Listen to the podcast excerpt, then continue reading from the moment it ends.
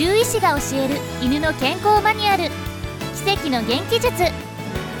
この番組ではあなたの大切なパートナーのワンちゃんが元気に長生きするためのお役立ち情報をお届けします。お届けするのは森の犬猫病院グループの西原院長。最新の獣医学情報はもちろんこれまで5万頭以上のワンちゃんを治療して培ったプロフェッショナルならではのノウハウをあなたに分かりやすくお伝えします。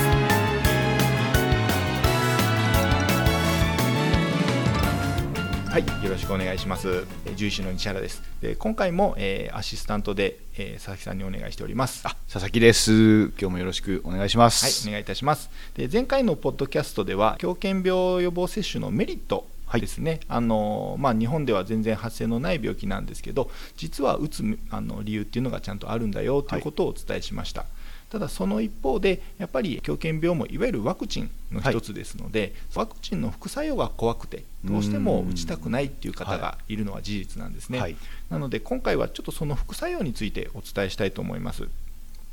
で、えーと、狂犬病の予防接種に限らずいわゆるワクチンの副作用っていうのはある程度あるのはご存知ですかね？そうですね。まあ狂犬病のワクチンでっていうことではないですけど、はい、なんか一般論としては、はい、はい、聞いたことがあります。特に人間でも最近だと子宮頸がんワクチンが何かこう重い副作用を引き起こしたんじゃないかとか、そういったのがいろいろニュースにはなったりしてました、はい、あの人間の話ですよね。はい、はい。はい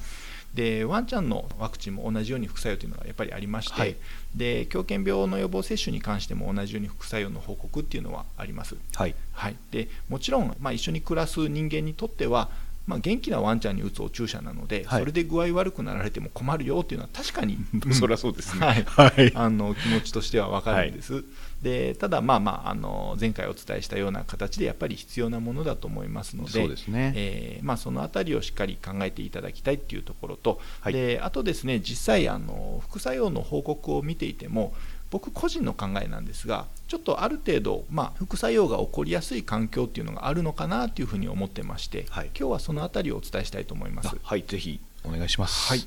で、えーと、狂犬病に関しては実はうちの病院だと毎年約2000頭弱接種させていただいてるんです、ね、そんなにですか？はい。まあまああのワンちゃんの場合ほぼ全頭打ちますので,、はい。はい、でただ実際狂犬病の副作用って年に1頭もいないんですね。うちの場合。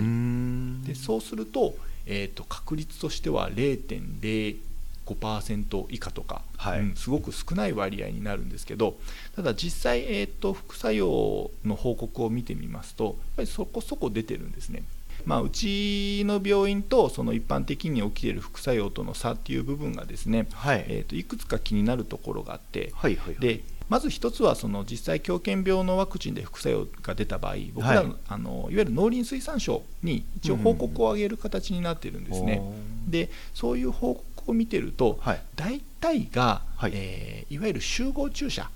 あの、はいはいはい、動物病院で受けるんでなくて、えー、そのまあ、4月5月の時期にその公園で受けたりしてる方で起きてることが多いように思います、はい、僕自身も、うんと、今はその集合注射には参加してないんですが、はい、えー、獣医師になって何年かはその集合注射に参加させていただいたことがあるんですね、はい、でそこで見てると、まあ、集合注射の場合こう打つまでの時間決まってるんです。要は30分で次の場所に移動とか。次の場所。そうですね。あの要は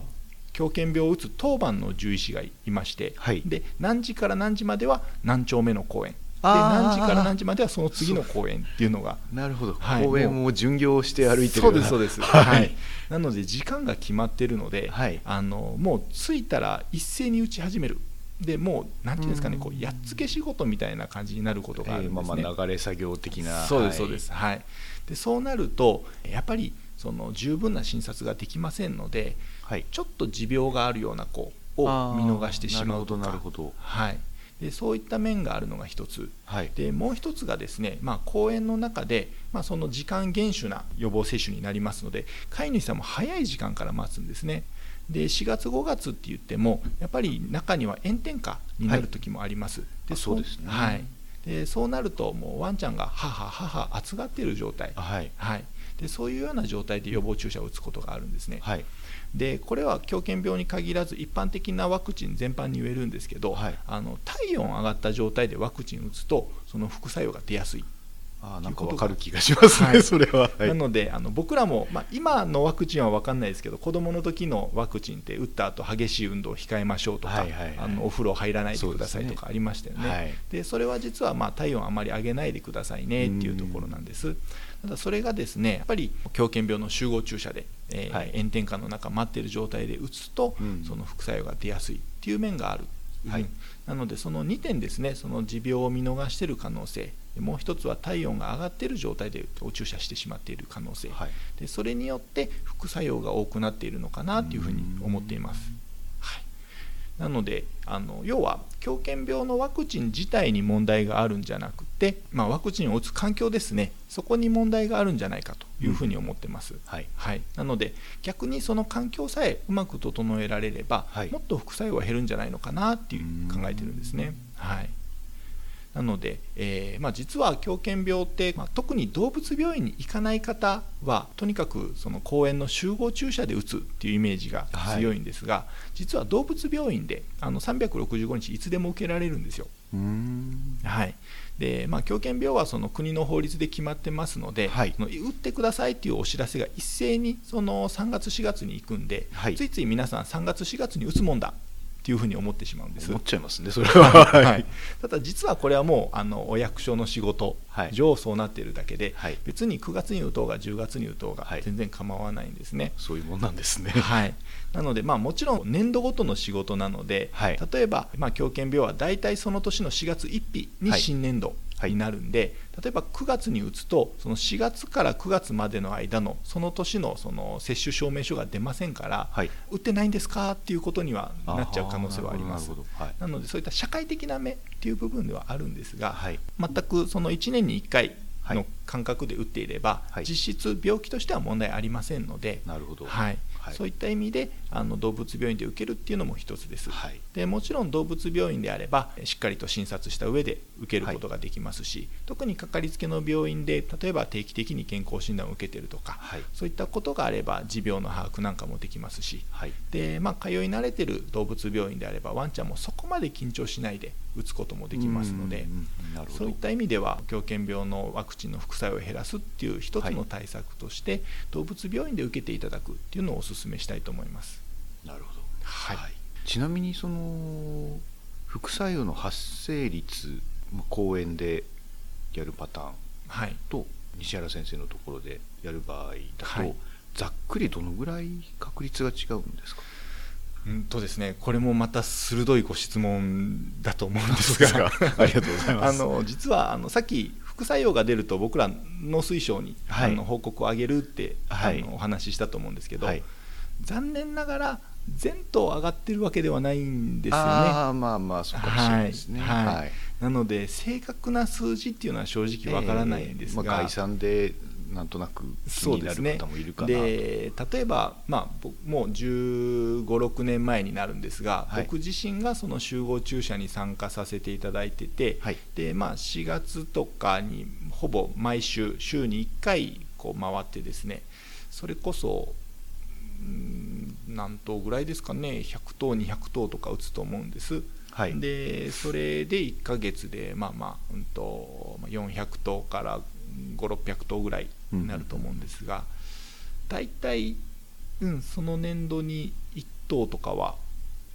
調子崩しましたっていう連絡はありましたので、はい、それを考えるとうちの場合、まあ、2000弱で1頭いるかいないか、で、まあ、500頭で1頭とかそういった集合注射の割合っていう、まあ、僕の個人的な、あの感覚にはなりますけど、はい、そういったところの差はあるかなと、まあ、要は4倍とか。そうですね、はい、環境によってだからいい環境で、えー、注射をすることができれば4分の1から5分の1そうです、ね、ぐらいかなと。はい、はい、はい。しかも何か特別な薬を使うとかではなくてもうあの単純に公園に行くか病院に行くか その違いだけで。まあ多分ワクチン自体は同じものなんだと思いますしね。はい、でそれでまああのしっかりその副作用を抑えることができるっていうことであれば、はい、うん、やっぱり病院で受けていただいた方がいいのかなと思います。そうですね、はいまあ、もちろん病院で受けても100%防げるものではない、まあ、もちろんこれは生き物を扱う上で100%っていう数字はありませんので難しいですけれども、もしその狂犬病の副作用をこう心配しているっていう方がいらっしゃれば1回動物病院に相談していただいてそういった体温を無理に上げないようにする、興奮させないようにする、でまあ、持病があるかどうかをしっかり確認する。そういったところで受けていただくとおそらくあの安心して受けていただけるのかなと思いますので、はい、はい、ぜひ皆さんにそうしていただければと思います。ね、はい、では今回の、えー、ポッドキャストは以上になります。今回もありがとうございました。ありがとうございました。獣医師が教える犬の健康マニュアル。奇跡の元気術。最後までお楽しみいただけましたか？この番組ではあなたからのご意見ご質問ご感想をお待ちしています。ぜひ E メールまたは森の犬猫病院ホームページのお問い合わせフォームからお気軽にお寄せください。メールアドレスは info アットマーク森の犬猫 .com info アットマーク morino inuneko.com です。ご質問などは今後の番組でお答えいたします最後までお聴きくださりありがとうございました。